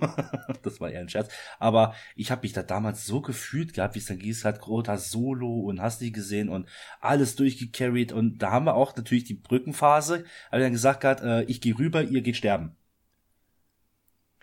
Ja, also, ich hatte auch mal ja. ja. bei so einer Gruppe mitgespielt und das hat im Endeffekt länger gedauert, als wenn wir es normal gespielt hätten, weil ich kannte das nur normal und bis dann alle mal da oben in dem Punkt waren, wo sie out of map waren, und dann ist doch wieder einer ich so, oh, können wir das vielleicht mal normal spielen, dann wären wir schon längst durch gewesen. Und dann ist der rüber und hat natürlich auch verkackt, ist in den Tod gestorben, also das Ganze nochmal. Und wie gesagt, das macht macht ja auch keinen, keinen besonderen Spaß, da einfach oh, Gut, mir hat es irgendwie so recht Spaß gemacht gehabt, den Leuten zu helfen. Klar, es war halt eben nicht der richtige ja, Weg. Ja. Ich habe mich dann halt eben auch nach einer gewissen Zeit auch gesagt gehabt, ich äh, feiere das dann auch nicht mehr so. Da wurde halt eben Krota tatsächlich auch nur noch als, ähm, ja, als längerer Strike abgestempelt, kann man ja schon quasi sagen. Den konntest du ja allein machen, zu zweit, zu dritt, das war ja in dem Moment wirklich total egal gewesen. Und ja, nach einer gewissen Zeit hat es dann auch keinen Spaß gemacht gehabt. Und hier muss ich dann auch nochmal an dieser Stelle sagen, äh, da wurde ich dann so ein bisschen mit reingezogen bei Last Wish, also beim Raid Letzter Wunsch. Ich dachte, dass die Endphase so gespielt wird. Ich habe jetzt gestern tatsächlich das allererste Mal, Schande über mich, Last Wish original gespielt. Mit den Augen und gucken, Siegel, also äh, und hin und her das erste Mal, ich das gespielt habe, war tatsächlich gejeast gewesen und ich könnte mir auch heute noch tatsächlich dafür in den Hintern beißen, dass ich es da nicht erkannt habe oder sowas. Da hieß es, du holst die Traktorkanone, stellst dich drunter, alle stellen sich dahin, Damage und da waren wir so durch. Ich dachte, das wäre so, das muss so sein. Wo, woher willst du das wissen, wenn du das ja, erste Mal das drinnen war, bist? Ja, genau. das äh, ist auch, äh, die Helpline habe ich auch deswegen großteils jetzt für mhm. Last Wish gemacht weil ich das auch super traurig fand, dass so wenig Leute halt erstens mal Raid-Abschlüsse in Destiny haben und zweitens ein so großartiger Raid mit einer wahnsinnig tollen Mechanik am Schluss, die dich wirklich fordern tut, äh, die einfach nicht mitbekommen und nicht lernen. Und ich ja. habe dann auch äh, bei manchen Raids mitgemacht, einfach mir schnell die Schlüssel zu holen, so nebenbei. Da haben wir auch geclustert und da hat auch manches so lang gedauert, wo ich mir gedacht habe, warum rennen wir den nicht normal, wir sind stark genug. Ja. Und mhm. dauert halt ein bisschen länger, aber das ist der einzige Boss, wo es wirklich ein bisschen länger dauert. Sonst aber ich musste jetzt zusätzlich auch noch äh, äh gerade nochmal dazu sagen, diese äh, längere Phase mit dem richtig mal mit den Augen gucken und ähm, Symboldeuten führe, diese Phase, die war für mich quasi extrem locker. Ne, klar, man hat halt eben mehr zu tun, man muss halt eben ein bisschen mehr machen, ne? Gegner clearen, man muss da ein bisschen aufpassen, abstimme, ne, zuhören, hast dich gesehen, aber es war für mich irgendwie gefühlt lockerer als dieses totale Eskalieren. Passt auf die Augen auf, bloß nicht auf die Augen schießen und gib ihm Damage, Damage, Damage, ansonsten passiert da was, oh mein Gott, oh mein Gott, ne, das war, äh, Da war mir Aber diese Cheese-Phase anstrengender und nervenaufreibender als das, was wir mhm. gestern gemacht haben. Aber wobei, du warst da ja clearer. Also du hast ja noch Ja, ich weiß, niemanden, dass ich clearer war, ne? aber ich habe euch jetzt zugehört. Du warst kein Navi und musstest nicht eindanken. Nee, nee, aber in dem Moment, wenn man das halt eben so drauf hat, ne, wenn da halt eben das, das, das Ganze so halt eben so stimmt, dann ist das eigentlich auch recht. Ich habe da ja zugeguckt, ich war ja nicht nur am Clearen, ne? ich habe aufgepasst, zugehört. Nephilis hat dann ähm, heute den äh, so quasi einen Test gestartet. Er hat gesagt, hat, hast du verstanden? Erklär mal. ähm, ich habe es tatsächlich verstanden und äh, für den Fall der Fälle locker. Angenehm. Angenehmer als das andere. Wir haben auf jeden Fall noch äh, viele Chancen, das zu üben, weil wir brauchen es auf jeden Fall, wenn wir dann äh, Day 1 laufen. Mhm. Gerade dieses bisschen hektisch, ein bisschen kämpfen müssen, ein bisschen auf die anderen gucken. Das ist etwas, was man bei Day, äh, Day One auf jeden Fall braucht. Da kann man nur nicht jo. nur für sich alleine spielen, das funktioniert nicht. Und ich würde sagen, kommen wir gleich zum nächsten Thema. Nämlich, dass wir auch was ein bisschen vom neuen DLC wieder was erzählen. Es ist ja ein neuer Trailer rausgekommen, Unter dem Eis. Am 7.10. ist er erschienen. Da hat uns Bungie schon einmal ein paar neue Waffen und Rüstungen vorgestellt. Zu einem, ähm, möchte jeder eine Waffe sagen oder soll ich mal raushauen und Anima, du erklärst, welche wir da haben? Ähm, ja, also machen wir sowas wie eine Art Bilderrätsel, ihr sagt, und ich mache den Erklärbär. Okay, gut. Dann beginnen wir mit dem Granatenwerfer Griff der Lösung. Was kann die denn? Granatenwerfer Griff der Lösung gehe ich mal ganz stark davon aus, dass es eine Waffe im Heavy Slot sein wird, also schwer mit lila Munition und können kann sie folgendes, also wenn man halt eben schießt und das Projektil einschlägt, wird ein Stasisfeld, also äh, äh, entstehen Stasiskristalle, die dem Gegner halt eben einfrieren und halt eben auch entsprechend Schaden zufügen. Die Waffe kann man zusätzlich sogar aufladen, also sowas wie ein überladener Schuss und dementsprechend machen diese Eiskristalle, also diese Stasiskristalle, ähm, mehr Schaden und der Radius wird erweitert. Zudem gehen wir halt eben auch aus, dass, als wir das Raid, äh, den Trailer das erste Mal gesehen haben, gehen wir quasi davon aus, weil die Waffe im Trailer als letztes gezeigt wurde, dass es sich hierbei eventuell sogar um ein Raid Exo handeln könnte. Aber dann, nicht zu 100% garantiert. Dann, äh, Kerstin, du kennst dich auch schon ein bisschen mit den neuen Waffen aus? Ähm, also es kommt auf jeden Fall das äh, Gewehr der Fremden zurück. Ein Impuls, auf das ich mich sehr, sehr freue. Ich weiß jetzt nicht, ob es in der exotischen Variante da sein wird. Hybrid.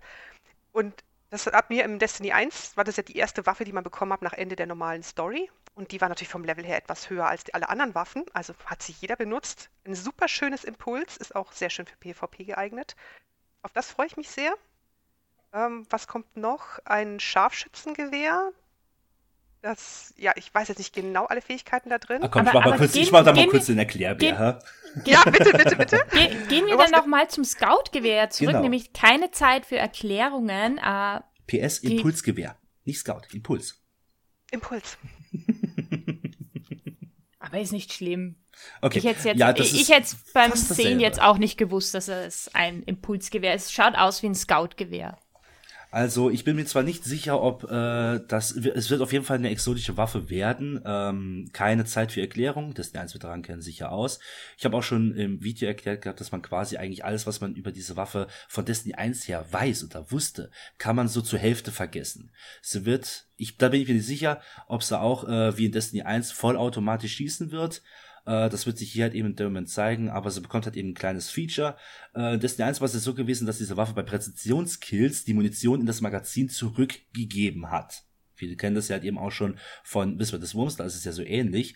Nur hier in der Destiny 2 Variante ist es so, dass nicht nur Präzisionskills, sondern auch von Stasis berührte Gegner die Kugeln nochmal ins Magazin zurückgeben lassen. Also trefft ihr präzise oder ihr trefft Gegner, die von Stasis beeinflusst wurden, bekommt ihr die verbrauchte Munition nochmal zurück ins Magazin. Zusätzlich, jetzt kommt natürlich noch der absolute Oberclou, ist es halt eben, dass ihr diesen Effekt durch das Zurückführen der Munition könnt ihr einen Effekt stapeln, also eine Art Buff aufladen, mit dem ihr dann ein kleines Dimensionstor öffnen könnt. Und durch dieses Dimensionstor wird diese, dieselbige Waffe aus einer anderen Zeitlinie heraus zusätzlich feuern. Das heißt Doppelfeuer. Ne, das heißt, ihr schießt selber und aus diesem kleinen äh, Dimensionsportal schießt diese Waffe aus einer anderen Zeitlinie zusätzlich noch drauf. Entsprechend gibt's dann dafür auch einen Katalysator, der wurde auch schon ein bisschen erklärt. Dieser lässt die Waffe aus der anderen Dimension heraus nochmal ein wenig schneller feuern. Wo, äh, wo wir noch sagen müssen, beim Trailer war ja auch zu sehen, äh, gerade weil du das verzögernd oder beispielsweise äh, aus einer anderen Zeitlinie heraus ja die Waffe schießt, du tust nachladen und die Waffe schießt trotzdem. Die Frage ist halt nur, also dieses schwarze Loch schießt dann trotzdem. Die Frage ist nur, werden die Schüsse genauso stark sein wie aus der Waffe selber oder halt schwächer? Und Kerstin, glaubst du, könnte das vielleicht im PvP, wenn diese Waffe stark ist, ein großes Problem werden? Also die exotisch wurden, oder generell die neuen Sachen wurden ja schon früher angesprochen und dann hieß es von Bungie-Seiten, sie haben auf jeden Fall ein Auge drauf, dass das nicht im PvP zu störend wird. Die Waffen selber, glaube ich, sind auch nicht so das Problem, was ich so im Auge habe. Eher sind das die neuen Exotics, besonders die Titan Ability Exotic. Also da hängt es wirklich von Bungie ab, wie gut sie das balancieren. Wir wissen, es gibt eine Sandbox, also sie können es jetzt nicht groß trennen zwischen PvP und PvE, was die Waffen betrifft, aber ja, habe da und großes da, Vertrauen und Hoffnung, dass es nicht OP wird, dass es nicht den Spielspaß verdirbt. Da äh, habe ich sogar noch ein zusätzliche Bedenken und zwar hat ja äh, ja genau, hast du noch das äh, Scharfschützengewehr angesprochen und da sehe ich ein mm. diverses Problem. Das Scharfschützengewehr ähm, Wolkenbruch, ne? Wolkenbruch? Na Wolkenschlag heißt Oder Wolkenschlag, genau, also genau Cloud Strike äh, Cloudstriker, ist ein äh, Scharfschützengewehr, höchstwahrscheinlich. Ich bin mir jetzt nicht sicher, in was für ein Slot hier reinkommen wird. Ähm, ich äh, würde aber bei dieser Stärke, die ich da erkenne, den Sekundärslot auf jeden Fall nicht empfehlen. Mhm. Schlussendlich ist das so, du hast halt eben bei einem Präzisionstreffer die äh, entsteht ein Blitz da, wo vorher mal ein Hüter stand, ist dann jetzt ein Blitz der einschlägt und so gesehen rundherum Schaden zufügt. Man hat es ja im Trailer sehen können. Bei schnellen Präzisionstreffern ist es halt eben so, dass du nicht nur ein paar Blitze heraufbeschwörst oder da entstehen, sondern ein kompletter Sturm. Im Trailer haben wir aber gesehen gehabt, ein Hüter hat das zeitliche gesegnet dank Kugel und zwei Hüter rundherum dank Blitz wie ich es auch schon Video erklärt habe, stelle ich mir da die Frage, war es jetzt wirklich nur die Blitz, der, dieser Blitzeffekt bei einem Einzeltreffer oder war es hier schon der äh, komplette Sturm? Ich gehe quasi schon vom Blitz aus und das kann im Schmelztiegel, im PvE-Bereich, gar kein Thema, da kann man sowas immer brauchen, ne? ist lustig. Aber im PvP kann das wirklich extrem kritisch werden. Ne, ich sag halt eben nur ein, ein Schuss in Trials of Osiris One-Tap, Gegner tot, alle stehen natürlich dooferweise beieinander, erste Runde gewonnen. Da weiß der Gegner halt eben, okay, wir stehen uns ein bisschen auseinander. Aber dennoch, es ist äh, für mich, ich bin mir da tatsächlich nicht so genau ganz sicher, wie stark diese Waffe wirklich ist. Ich hoffe, dass sie in einen Heavy-Slot reinkommt, bei dieser Stärke, also bei dieser Möglichkeit ja, an Stärke, sollte sie echt in einen Heavy-Slot, nicht in den Secondary. Und da müssen wir halt eben abwarten, wie das kommen wird.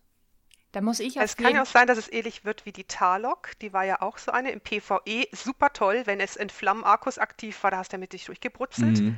Im PvP aber völlig uninteressant, weil der Damage einfach viel geringer war. Also es kommt wirklich auf die Skalierung drauf an. Ja, ja, klar. Die kann völlig unnützlos sein, wenn sie einfach nicht so viel Schaden macht. Blitz hin oder her beim PvE, also mit der mhm. Tarlok weiß ich noch, die war ja bitterböse, gerade mhm. in Dämmerung. Ja klar, man muss aber bedenken, dieser, der Trailer hat ja äh, speziell auf Schmelztiegel aufgebaut. Das waren ja keine gesehen. NPCs, das waren ja, ja Hüter. Ja. Und ich habe so diese vage gesehen. Hoffnung gehabt, dass die anderen zwei, mhm. die dabei standen, eventuell gerade Schild weggeschossen bekommen haben, so per Zufall, also dass sie nicht mhm. Full Life waren und deswegen das zeitliche segnen mussten. Das würde ich mir natürlich eher wünschen, als dass sie Full Life ja. nebendran standen und dann, ja, dumm gelaufen, nächste Runde vielleicht.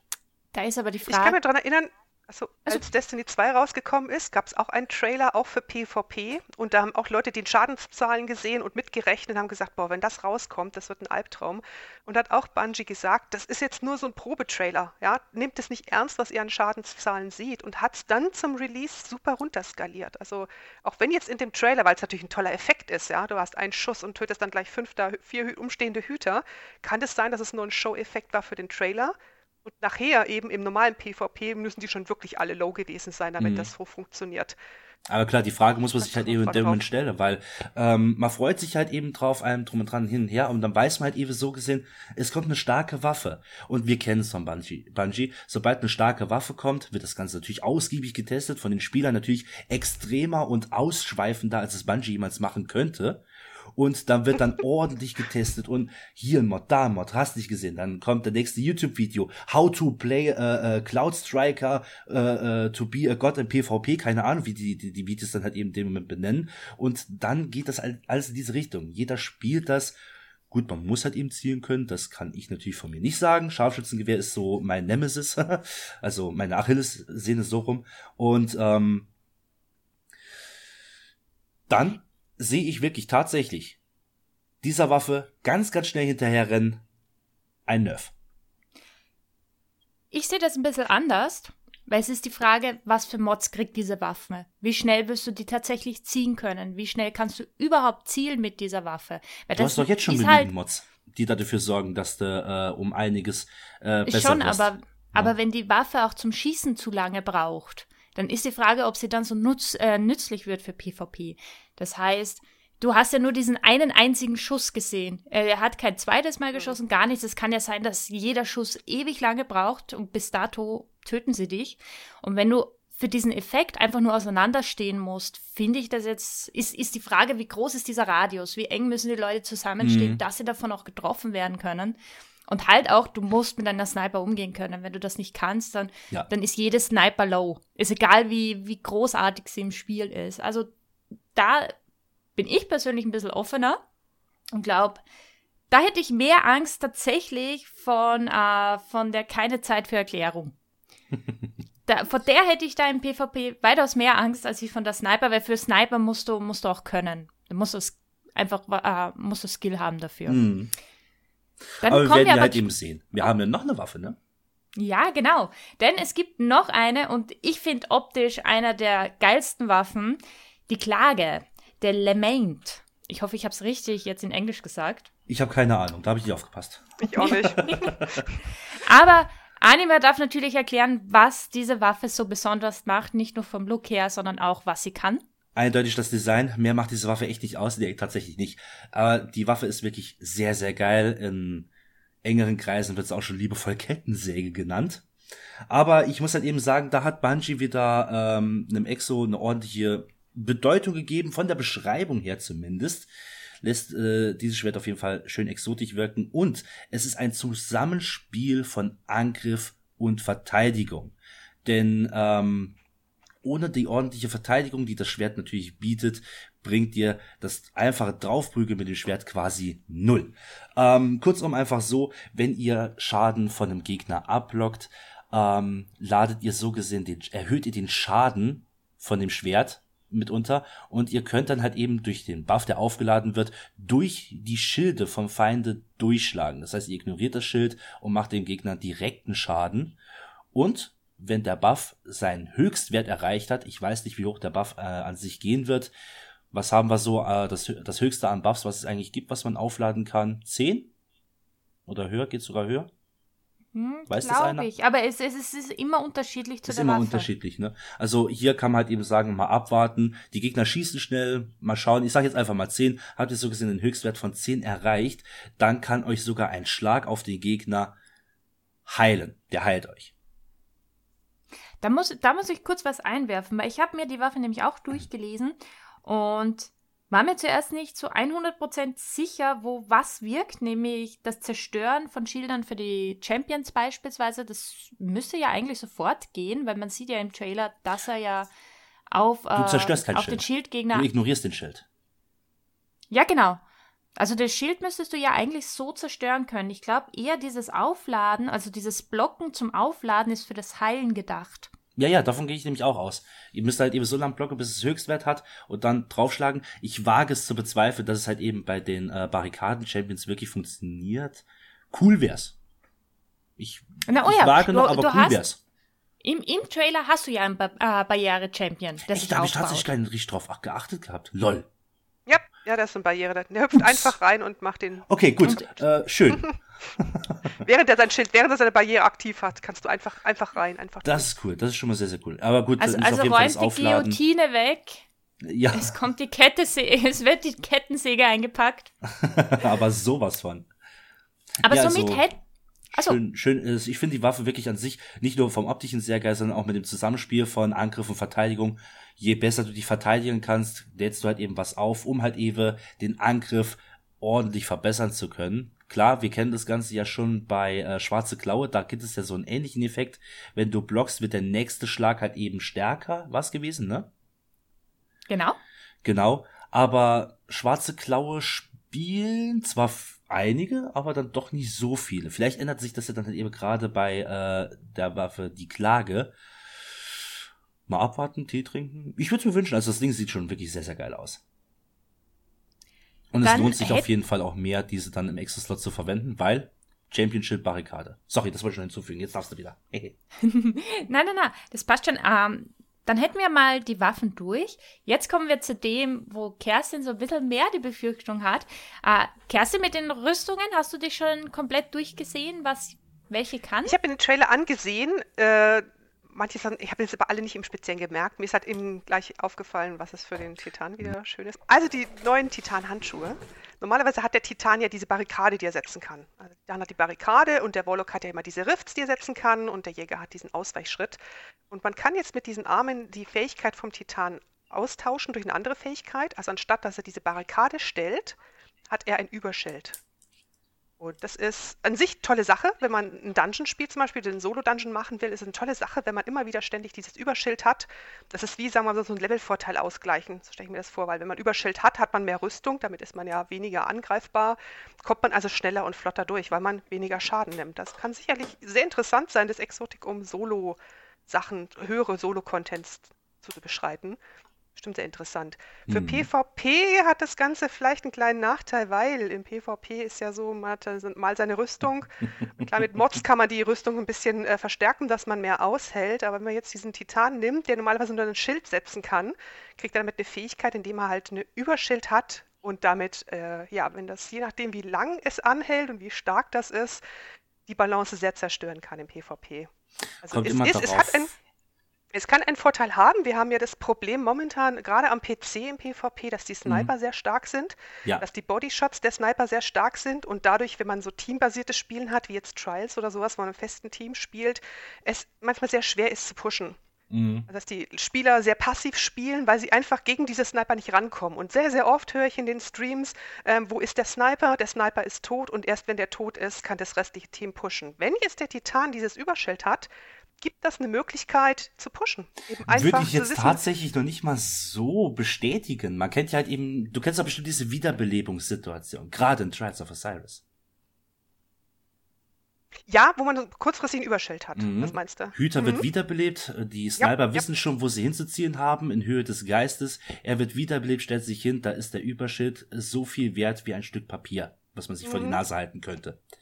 Ähm, und da habe ich als Team auch tatsächlich die Vermutung, dass äh, Kopftreffer selbst bei diesem Überschild nicht gefeit sein könnten. Keine Ahnung, hängt wirklich davon ab. Ich bin wirklich Wenn mal gespannt, wie hoch ist, dieser, wie stark das sein ja. könnte. Eventuell ist ja dann halt eben gerade diese Aura ein bisschen, also dieses Überschild, äh, diese, äh, der Überschild halt eben ein bisschen stärker äh, angeglichen so auf die Barrikade an sich, weil Barrikade hält ja schon ordentlich was aus so dass dann auch ähm, der Schild ein bisschen mehr aushält. Und da höre ich schon die Nicht-Titan-Spieler schreien. Ich höre sie schon. Ja, ja. Ich höre sie ja. schon. Es, es, es, wird, es wird ein Problem werden, weil schon alleine, wie du dich skillen kannst mit deinen Fähigkeiten, mit äh, deinen Stats, äh, mit deinen Fähigkeiten, Entschuldigung, äh, kannst du dafür sorgen, dass du fast das Schild jederzeit alle 30 Sekunden mal ja. aufrufen tust. Mhm. Und das ist schon sehr, sehr bösartig. Also, wenn wir uns äh, erinnern zu den Zeiten für die einäugige Maske, wie schlimm das war, äh, haben sie gerade gewechselt auf die Arme. Aber da würde ich halt eben auch ja sagen, müssen wir, glaube ich, auch mal abwarten. Aber das ist noch kontrollierbarer, verstehst ja. du? Beim Auge musstest du doch noch geschlagen werden. Also du musstest den ja noch töten, dass du dieses Überschied kriegst. Hier kannst du es kontrolliert einsetzen, wann ja, wann es halt ready ist. Mhm. Ja. Und dann hoffe ich, dass es genau wie alle anderen, wie das Schild, wie das ähm, Rift vom Warlock eine Animationsauslösezeit hat. Also es wäre, wenn es wirklich so ein starkes Überschild ist, wenn man das spontan hätte, wie so ein Shape Step, so ein Ausweichschritt vom Jäger, finde ich es auch zu stark. Aber vom Trailer hätte man doch gesehen gehabt, dass es so eine äh, Aktivierungsanimation gab, wo er so ja, sich noch ja, aufgebäumt ja. hat, die Arme ausgesetzt. Also ich glaube, diese Animation wird es definitiv geben. Und das wäre sehr wichtig, weil es so instant ready ist, weil kommt so einer um die Ecke, du machst einfach dein Überschild und sagst, lalala. Ja, Moment. du mich nicht. ja, auch, auch das Zitat, der früher hat irgendwie dieses Schild, wo man, was man vor sich her, es hat auch erst nach einer Zeit, musste man rennen, bis es ausgelöst hat. Also ich glaube, das ist entscheidend, mhm. dass es wirklich eine Animation hat, bis es auslöst, sonst. Also diese, diese Sekunde wird es auf jeden Fall geben. Ja, das wäre sehr hilfreich. Und dann darf es natürlich nicht ewig halten. Also wenn es dann, ja, du sagtest, alle 30 Sekunden hat man eine sehr Fähigkeit ready, man kann es auch bestimmt noch schneller skillen. Mhm. Ich sag, diese Ausweichschritte, die haben sie innerhalb von 10 Sekunden gefühlt wieder fertig. Und wenn das ganze Überschild dann 10 Sekunden hält, dann ist es natürlich zu viel. Dann haben sie, rennen sie nur noch so rum. Aber das, wir werden es einfach sehen. Das, einfach, ich immer denke, wenn Probleme sind, dann wünsche ich mir einfach, dass sie schneller reagieren dass sie wirklich auf die Community hören, sofort die Probleme erkennen und sehr schnell fixen, dass die Leute wirklich konstant Spaß haben, falls so ein Ding OP ist. Mhm. Ich weiß nicht, ob ihr daran erinnern könnt, als äh, damals ähm, Destiny 1 rausgekommen ist, gab es ja diese Vex Mythoclast. Das war damals die mhm. einen Exo Random Loot oh. im Hard Mode. Und als die rausgekommen ist, hatte sie Hi Say, komm mal in meinen Chat mit rein. Cool. Ähm, hatte sie diese Waffe normal, ähm, hatte eine Waffe Angriffsschaden 140 Hi JK, hi Say. That's so lovely, thank you. ähm, hatte die normale Waffe 140 und diese Vex Mythoclast hatte Angriffsschaden 600. Die war absolut völlig OP. Das heißt, äh, jeder, der damit rumgelaufen ist und der diese Waffe hatte, konnte sie einfach durch Schmelztiegel durchwüdeln. Und das haben sie super schnell gefixt. Da haben gesagt, oh, oh, oh, da haben wir wohl einen Fehler in der Datenbank. Ja, 600 ist vielleicht ein bisschen zu viel und haben es dann einfach runter reduziert und das wäre halt wünschenswert. Das hat, egal was passiert, egal welche Exotics reinkommen, wenn schnell genug darauf reagiert wird und das gefixt wird, ist, äh, ist alles in Ordnung, alles klasse. Dann würde ich sagen, kommen wir jetzt zum Helm, nämlich zur kostbaren Narbe. Genau. Und die erkläre ich jetzt mal ein bisschen, Uiuiui. nämlich beim Wiederbeleben, ja, jetzt darf ich mal erklären, beim Wiederbeleben bekommt der Titan und nahe Verbündete eine, ein Über, eine Überschildaura. Äh, wie kann man sich das vorstellen? Du holst einfach jemanden zurück, dann äh, kriegst du durch dieses Wiederbeleben äh, ein Überschild, also ja, Überschild und deine Verbündeten, die in der Nähe sind, mindestens sah das so im Trailer aus, dass man da doch ein bisschen in unmittelbarer Nähe sein muss, um das nutzen zu können, bekommt man halt äh, dieses kleine Überschild. Frage ist bei, bei dem Helm, wie lange hält das? Bricht das eventuell ab, wenn man auseinanderläuft? Also beispielsweise geht das überhaupt erst aus, wenn die Leute weggelaufen sind oder hat das ein Zeitlimit? Und wie, wie stark, also wie, wie viel Verteidigung hast du dann gegenüber jetzt anderen Gegnern? Äh, ist das Überschild wirklich krass hoch oder geht es hier drum nur, dass du dich schnell wiederbeleben, äh, also dass du dich schneller heilen kannst? Das war halt im Trailer, finde ich, nicht so ganz ersichtlich. Weil es sieht ja halt wirklich wie so eine Heilwelle aus, dass wenn du Schaden kriegst, heilst dich halt vielleicht schneller. Oder es ist halt ein Schild. Was sagt ähm, Anima dazu? Es ist ein Über, es ist eine, äh, eine Aura. Es ist eine Überschildaura. Das heißt also. Das heißt, es wird äh, eher aufs Heilen gehen, ist, dass ist, du dich schneller nee, das heilst. Ist, das ist ein Schild. Das ist halt eben so gesehen das ein Schild für ein Überschild. Okay. Es gab nämlich schon äh, die ein oder andere Situation. Viele dürften es eventuell aus dem Dämmerungstrack kennen, äh, Gerade wenn so die Sniper eventuell One-Hitten, wir gehen jetzt nur mal vom PvE aus, Dämmerung ordentlich schon gelaufen, wiederblebt, der Sniper schießt, sind am besten gerade noch beide down. Das ist dann halt eben so Situationen, die man da ein bisschen überbrücken kann, weil man durch diese zusätzliche Überschild-Aura, ich weiß jetzt nicht mehr genau, wie es hieß, aber das Wort Aura war auf jeden Fall dabei gewesen, soll einen ja, zusätzlich ja, schützen, solange du halt eben in der Nähe des äh, Wiederbeleben oder des Trägers des Helms bist und ich glaube, die Reichweite, weiß ich jetzt nicht, wie hoch die ist. Dauer eventuell fünf Sekunden. Das ist bestimmt eine gesunde Zeit, in der du halt eben schon mal ein bisschen rennen kannst, um dich eventuell safe zu stellen oder äh, hinter einen Stein zu rutschen und äh, da halt eben die nächsten Schritte zu planen. Es geht halt eben wirklich hier darum, dass man jemanden safe wiederbeleben kann und dass dieser gleich dann ja, das seitliche Segment. Ich denke mal, jeder dürfte das schon äh, äh, gesehen oder miterlebt haben, hat ein Wiederbleib, zack, jetzt ist er schon wieder da und ach verdammt, komm, ich lass Leiche, ich schlaf weiter. Äh, das ist dann dem nicht der Fall, da besteht die Chance, ja, ich habe noch dann die, die, die, die Spur die, der Möglichkeit, um noch gerade schnell mitzurennen, ohne dass ich dann gleich direkt nach dem Spawn, weil du hast ja diese Spawn-Animation, der du dich nicht bewegen kannst, da wieder weggenommen zu werden. Dann kommen wir gleich zu den Exos für die Warlocks, denn es kommt äh, ein Helm, nämlich Dämmerungskonzert. Das Darf uns Ding auch ist mal so hässlich. erklären, was die kann? Okay, was? zum einen mal, das Ding ist hässlich wie die Nacht. Wer immer das die... mit dem Darth Vader vorne dran, mit diesem äh, das Ding sieht aus wie die Nein, nein, das ist dieses in Gold. Dieses komplett in Gold oh. und mit so Ich habe ja eine Theorie. Ist ganz schick. Ja, sehr. So, so äh, Bronzezeit wirkt das. So Bronze resist, äh, resist, blah. Ich kann nicht mehr reden, ich sag's euch. Okay, also gut, das ist, äh, ist ja äh, bekanntlich alles Geschmackssache, aber dieser Helm dürfte den äh, schwertschwingenden Dämmer Warlocks auf jeden Fall sehr, sehr gut gefallen, die mit Klemm Dämmerklingen unterwegs sind, denn äh, dieser Helm sorgt dafür, dass die Dämmerklinge mehr Schaden verursacht und zudem den, Scha äh, den Feind in Brand steckt. Durch das Auslösen des Brandschadens ähm, bekommt ihr sogar irgendwas zurück. Nahkampf. Nahkampfenergie, genau. Nahkampf. Nahkampfenergie war es gewesen. Ich musste jetzt gerade nochmal auseinanderhalten. Da bekommt ihr Nahkampfenergie zurück. Aber nur halt eben so lange, wie das Brennen brockt.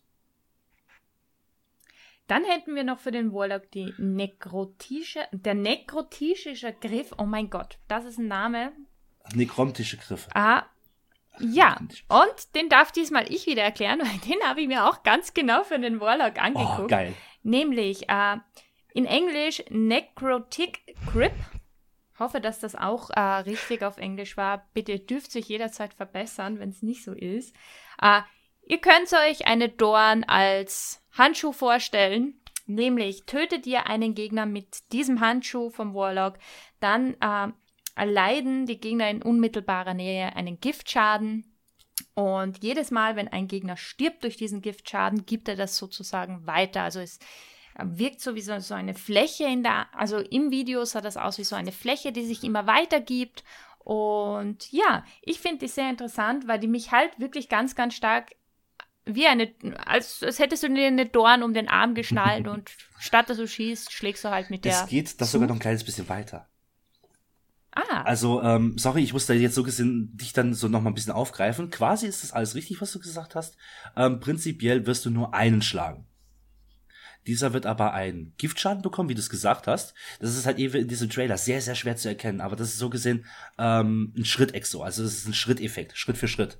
Das heißt, du hittest einen Gegner, der durch den Giftschaden, dann hat der den Giftschaden, an dem er leidet, durch den Giftschaden stirbt und dann erst kam halt eben diese Aura zustande, der dann die Gegner in unmittelbarer Nähe ähm, auch vergiftet. Der Giftbrock, also der Giftschaden, erhöht sich mit der Zeit, auf Dauer gesehen, und je länger das halt eben brockt, wird dann auch zusätzlich der Warlock geheilt. Oh, aber wie ist es, wenn du, äh, wenn du einen tötest ja. und der nächste stirbt dann durch den erlittenen Giftschaden, trägt sich das trotzdem das weiter? Das trägt sich weiter. Das Sobald der Gegner oh, durch diesen Giftbrock stirbt, also du schlägst ein, der Gegner ist so gesehen quasi direkt vergiftet, stirbt ja, ne, kleine äh, äh Viecher sowieso ganz, ganz schnell. Schlag, Gegner ist vergiftet, stirbt instant, verteilt diesen Giftschaden, der Giftschaden brockt hoch und höher, wird dann also wie Kettenreaktion, genau, und ähm, verteilt sich dann auf andere Gegner, der Schaden wird erhöht und mit diesem erweiterten Brock wird dann halt eben auch der Warlock geheilt, bis dann irgendwann keine Gegner mehr da sind oder dieser Brock irgendwann auch mal ausläuft. Ich glaube nämlich endlos wird dieser Effekt auch nicht sein.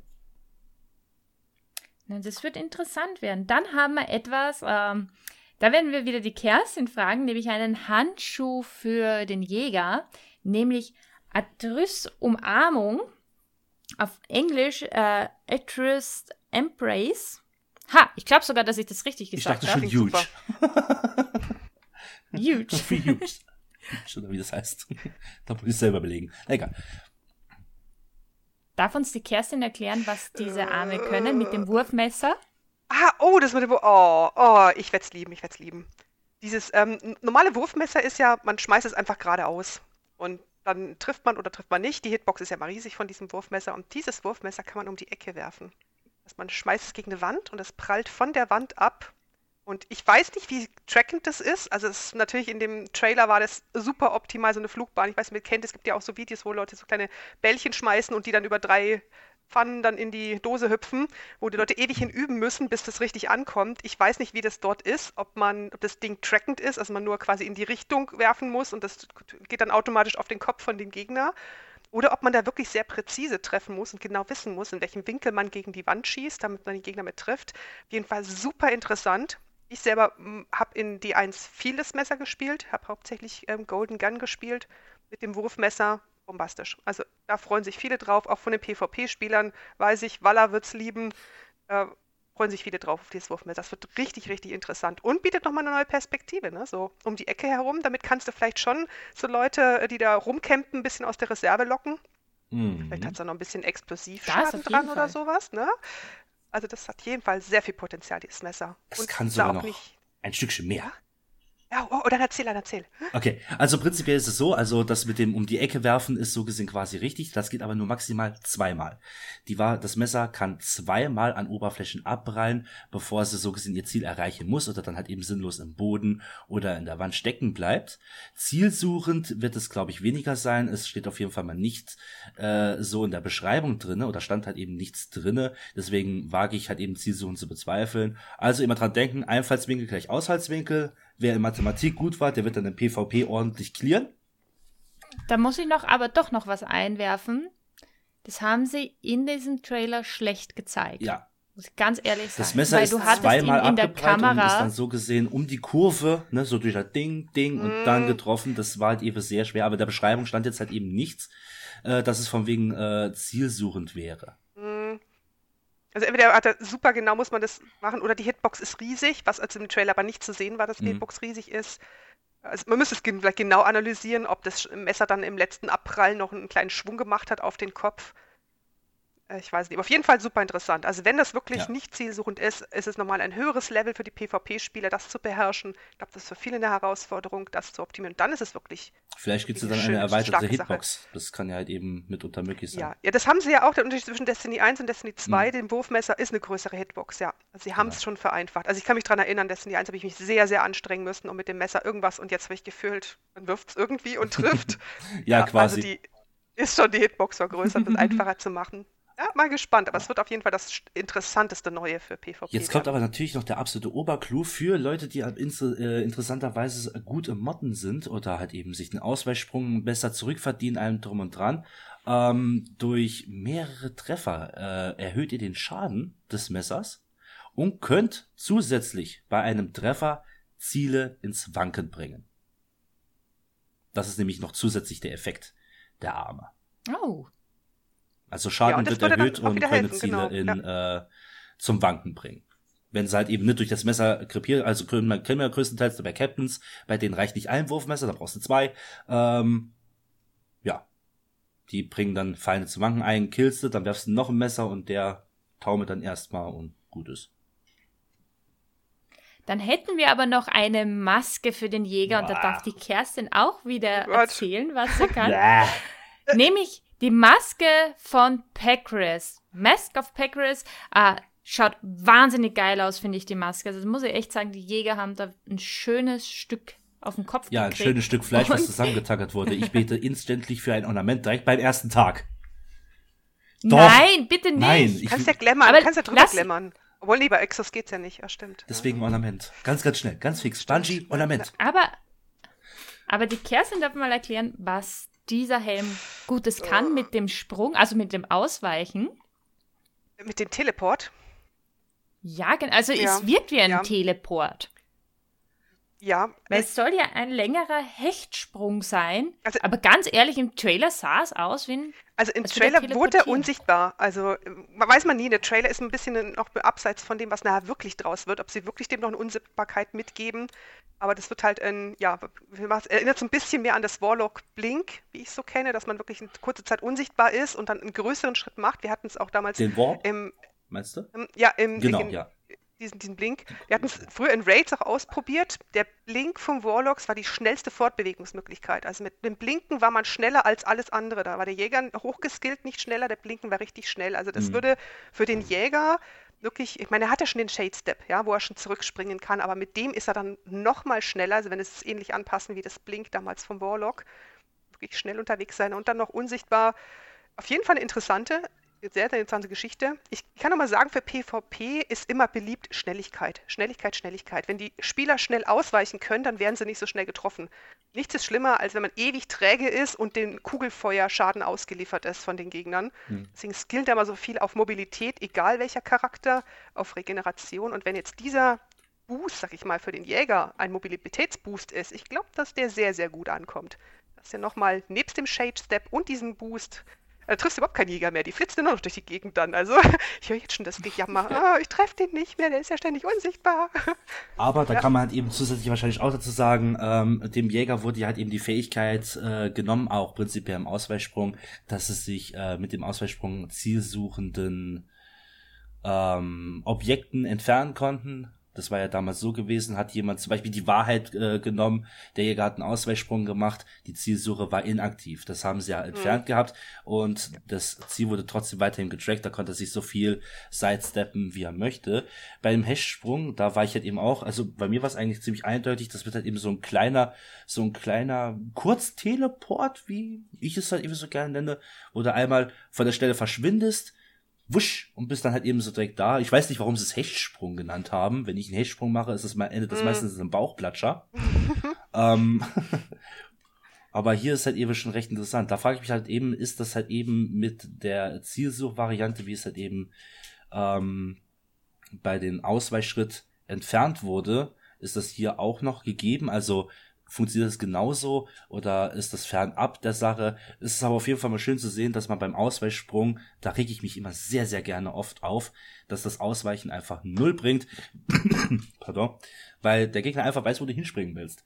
Und hier bist du einfach mal so out of, out of Linse, ne? Du bist dann fernab der Linse mhm. und bist dann einmal so eventuell so haarscharf nochmal entkommen. Weil ich werde so oft schon mitten in diesem Sidestep äh, erschossen, dass ich mir denke, gut, Ausweichschritt für die Katz ja. Ja, also hat viele Vorteile mit dem Hecksprung. Man ist schneller an einer anderen Stelle, man ist schneller bei seinem Teammate, kann es schneller wieder unterstützen. Also auf jeden Fall sehr, sehr interessant. Mhm, auf jeden ich Fall. Mich drauf. Ja. Da wartet ja noch was Anständiges bei, äh, auf uns im neuen DLC. Äh, ich würde aber hier schon sagen, dass wir dann schon zum Schluss kommen, weil wir waren, ich glaube, das ist heute wieder eine richtig schön lange Folge geworden. Dickes, dickes Danke an dich, Kerstin, dass du als Gast dabei warst. Ach, gerne, gerne. Und ich hoffe, dass du, ich hoffe, dass du äh, uns ein zweites Mal beglücken tust. Ach, immer. Ja, auf jeden Fall. Das würde mich auf jeden gerne. Fall freuen. Ne? Na klar. Hat so, wirklich super, super viel Spaß gemacht, mal schön weibliche Unterstützung hier zu haben. Außer Anima halt. Und an die Zuschauer, die, äh, die mithören, wir wünschen euch natürlich einen schönen Start in die neue Woche und schreibt uns sehr, sehr gerne, was ihr äh, selber für Meinungen zu den Themen habt, die wir hier besprochen haben. Und natürlich könnt ihr euch bei Kerstin rühren für äh, Events im Thema PvP. Traut euch ruhig und ich würde sagen, euch allen noch einen wunderschönen Start in die neue Woche. Ciao. Tschüss. Tschüss.